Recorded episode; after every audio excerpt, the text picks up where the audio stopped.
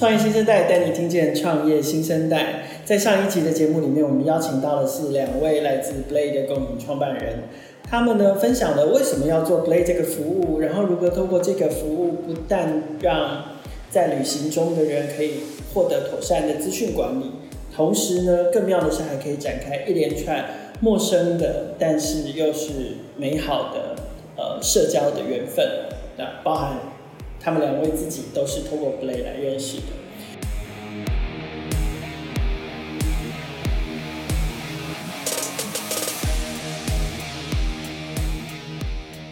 那更有趣的是呢，最近这两位呢，除了网络的事业做一做之外，他们还去开了一家茶店，所以这实在是很引起我们的注意。就是两个做网络创业的人，怎么样去经营好一个线下的生意呢？非常非常非常传统、非常线下的生意哦。所以今天我们一样再次邀请到 Play 的两位创办人 CJ 跟 Jean，还是再请两位跟听众朋友打个招呼。Hi，我是 CJ。Hi，我是 Jean。你们好哦，呃，我知道你们最近刚开了一家茶店，然后是是珍珠奶茶，对不对？然后我觉得它非常非常特别的是，因为它并不是像我们所知道，它开在一级战区。首先，它可能不是在台北市；首先，它可能不是在商业区或者是办公大楼周边，它反而是在，就我所知是在板桥的一个比较呃比较传统，然后比较淳朴的的社区巷弄里面。那我就很好奇，第一个是你们为什么会想要做这个生意？好呃，会做珍珠奶茶生意呢，其实是源自于我一直都有觉得很想移民的打算。那你想移民的话，你是不是要有一个一一技之长？OK，我是说在国外也可以生活的一技之长。那我珍珠奶茶在东南亚非常非常好。没错，我觉得在台湾你可以带着那个武器，在国外也被用的。我觉得只有三个东西，第一个是医疗，第二个是半导体，第三个就珍珠奶茶。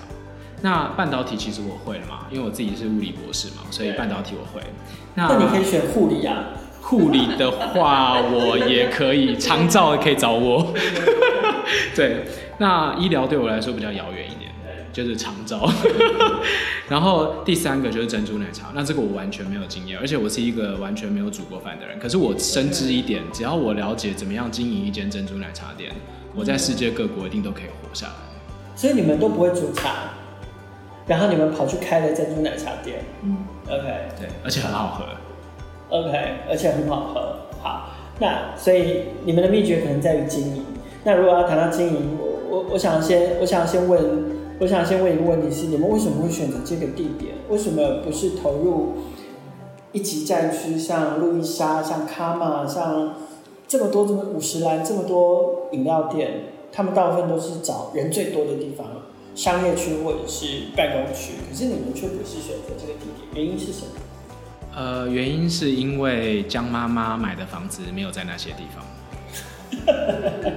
所以呃，等于是说你们是把店开在自家的的物业里面，对，就是我家有一个老房子，就在刚才提到的那个巷弄里。不过这个巷弄呢，就是可以请凯尔大或是听众朋友有空可以去看看，它就在板桥捷运站的呃三号出口外面。那那个地方其实是很有点像，真的有点像市政府站，就像数位时代这里。为什么呢？因为其实那里并不是没有办公大楼，那里超多的，那里其实有新北市政府。对啊，近近几年它就开始变成对整个板桥车站里面都是办公室，它就变成新北市的信义区啊。它就没有它它它那个巷弄有点像永吉路的感觉，嗯、就是那种老巷弄，可是旁边是信义计划区。我知道，我小时候在板桥长大。对，所以哦，真的吗？哇，wow, 好，那我们等下来聊这个。对，所以它其实我们一到五拿到很多办公室的订单。OK，、嗯、所以你们其实是在比较靠近文化路。对对对对对。然后我们周末呢，因为那个地方已经发展成一个，我都认为它叫做新北永康街的地方。嗯、我们那个地方的咖啡店大概有二三十家，嗯、所以有很多外来的人进来喝咖啡、买饮料，所以我们的就是支撑的力道都还不错。对，不错。OK，可是另外另外一个角度，我想了解的是说，当然那是因为你们自己有店面嘛。可是事实上，其实对很多。呃，我我们看到的这种珍珠奶茶，或是手摇饮，或者是咖啡，尤其是连锁系的店来说，他们其实不需要做到像你们这样子，呃，比较大的店面，他们可能都是让人家街边，然后带着就走，带着就走。对，对，那呃，你们你们看起来做的比别人用力，这个考量又是什么？因为看上老房子的魅力吗？呃，是因为这样子，就是刚才你有提到说，呃，这间开在巷弄里的饮料店呢，它不像一般的饮料店。那我那个时候心里面，我开这家店的时候，我脑子里面出现的就是，任何一个老社区里面都会有的一个看起来很不起眼的老杂货店，或是一个老的卖。冰红茶的摊位里面有个老爷爷坐在那边，他就在那边挖红茶给大家喝，挖了五十年。古早味红茶冰。对，然后就是那个阿公就是这样子。我觉得一个社，我们就是只要当好社区里面的那一个饮料店这个角色就可以了。所以我一点都没有觉得我需要去卖饮料，我只需要去卖这里有一个地方在卖饮料，所以我卖的是地方，不是饮料。所以我就开始经营我那个地方。以整体的体验跟服务的那个概念，所以事实上，嗯，其实我觉得你在设定这个这个这门生意的时候的那个 picture 其实是还还蛮传统的。可是，呃，我知道就是二位其实是用网络创业的方法论来套用在线下开店的这个这上面来实践。那这部分。谁要跟我们分享这一块的想法？就是我吗？想听俊的声音的，麻烦去听上一集。他声音很好听。没关系，我们最后也可以，还是可以请俊跟大家打招呼，然后说再见。对啊，觉得声音很好听。好，就是好了，不要一直在我面前放下。我我先我我想要用的分享方式呢，因为刚才凯尔有提到嘛，是我们怎么样用线上的方法去方法论去经营线下，譬如说。像刚才我提到，我在还没有开店的时候，我就想到我要做的是社区里面的那一家饮料店这个想法，它就有点像新创上课的第零课，就是那个 North Star。我相信凯你知道对不对？就是那个 How to Start a Startup 里面提到的就是那个 North Star 那颗北极星。我觉得一般在线下开店的人不会去找北极星，可是因为我们已经养成习惯了，我没有我们做事情之前没有找到北极星很难开始。北极星可以找错，可以调整。但是你一定要有一颗，我的北极星就是我只要让我只在意那个社区里面有多少人听过我这个地方就好了，他不用走进来没关系，他不用买饮料，但是他要知道我的存在。新战略，就是我就是这样觉得。那另外一个运用到网络的地方还有 user 就是 U 叉 U 叉 design，那 U 叉 design 这件事情你会很难想象它为什么会跟珍珠奶茶店有关系。我会站在使用者的角度，我会想，我会站在我自己的店门口，看着我的店员站在 POS 机前面，还有使用者的眼睛看到的那个整个方方框的画面，对我来说，它就是 App 一打开的那个 page。所以在我的眼睛里面，我会看到这个画面的每一个角落，它是什么功能，以及它这个功能有没有 Call to Action，有没有明确的指引使用者现在该在这个角落做什么。还有，当店员跟客客人讲话的时候，他有没有依照一套流程？就像我们在跟 Chatbot 讲话的时候，人那套流程。对。所以这些也都是我随时会在调整。譬如说，我把一个看板放在右下角的时候，我就会去站在旁边看看客人进来的时候怎么跟那个看板互动。如果跟我预期不一样，我马上就会再把它换另外一个地方，或者是换一种写法。对。OK，所以这个是第一个是要找到 North Star，第二个是要注意 User Experience 使用者经验的设计，然后再来呢？再来是呃 User Feedback。我们在做新创的时候，都会很希望能够知道 User Feedback。那在线下的店，通常是透过 Google，人家已经给你复评了，你才发现。嗯，对，通常是这样。但是我从开店的第一天一直到第一个礼，呃，第一个月吧，我就一直站在。点餐的旁边，只要有客人离开，我就我会随机啦，我就会直接去问他们，对，我就会跟他们介绍这个地方，然后我就会问他们说，你们觉得今天这个怎么样？饮料如果有问题，请你一定要告诉我之类的。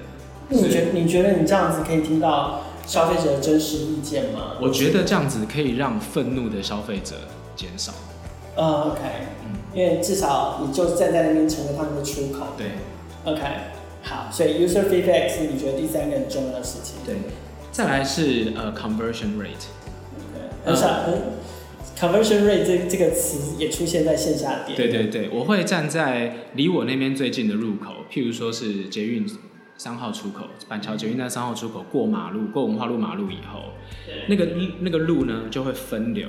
那我跟俊两个人曾经就站在那个路口，就开始看每每一个流量是往哪里。那我们就会就知道说，以后我们如果要做广告的时候，我们要在哪个地方把流导进来。假设有一百个人从那个入口进来，那两个人往我店里走，conversion rate 就是 two percent。那我去做了一件事情以后，可以把它从两 percent 增加到四 percent，我就 double 了我的 performance。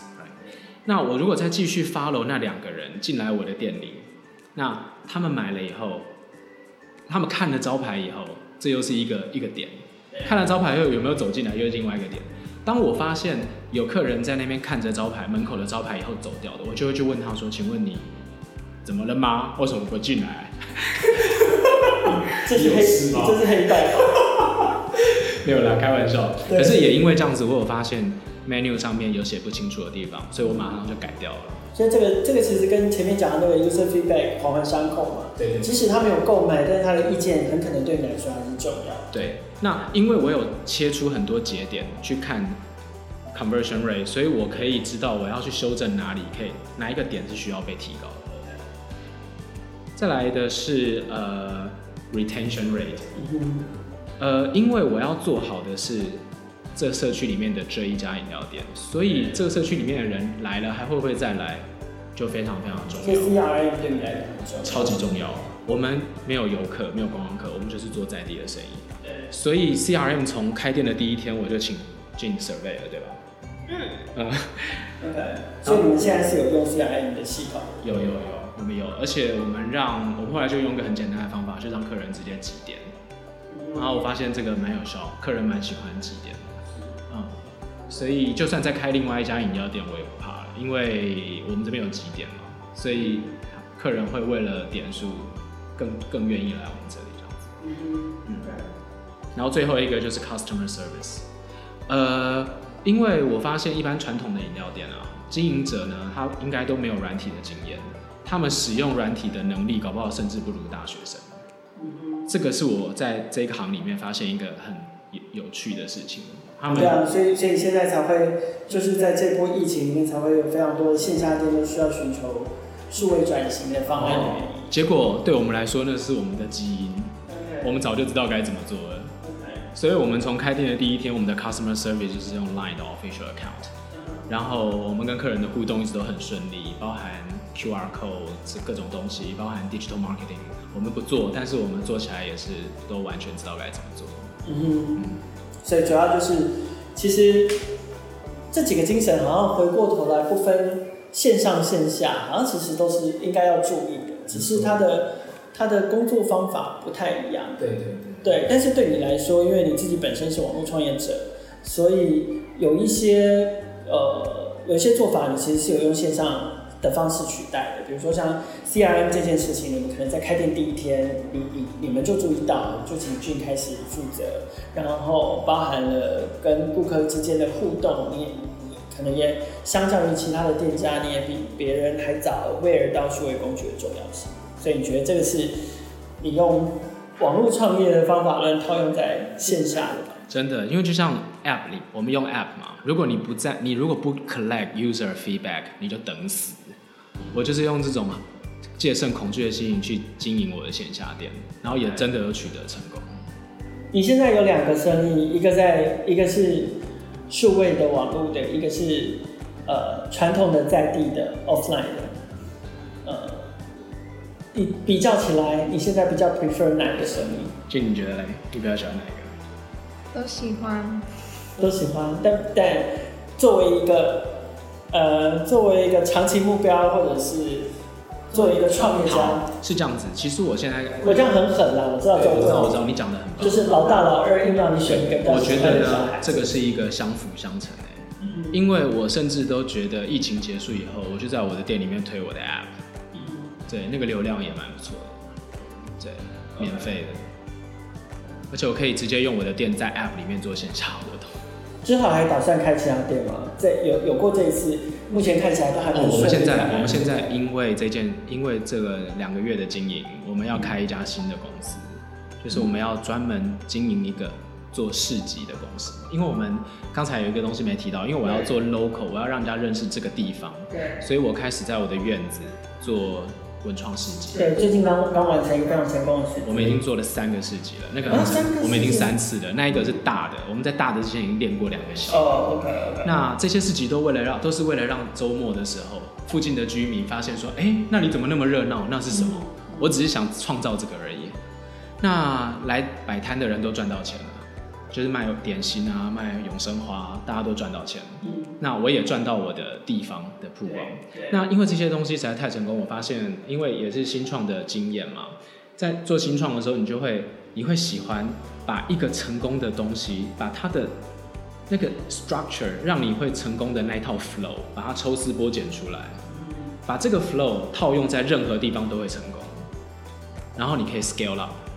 所以，我们现在就是把我们三次成功市集的那个 flow 挖出来，然后用这个 flow 来成立一个公司。所以，呃，各地的观众朋友以后可能就会看到你家附近就开始在一个你没有想到的地方就开始摆摊了，那可能都是我们公司做的。OK，所以之后新公司可能就会专注在在呃原本毫不起眼的巷弄，会展开一些惊喜的事情。对，OK。今天非常再次谢感谢 CJ 跟 Jin 来接受我们采访啊，就是呃后疫情时代，然后当我们都一直在思考数位转型的时候，也许是可以打通一些思想跟跟工作方法，然后将可能现在自己内心建立了网络创业的 mindset，然后把它应用在线下店，其实也还是可以在很快的时间之内就取得成功，并且获得报酬。好，再次感谢 CA NQ 然后也请我们听众朋友可以持续锁定 Play，等到我们可以旅行的时候，记得我们都要一起用 Play 去认识新朋友，然后呢，持续锁定创业新生代，我们会继续带大家听见创业新生代。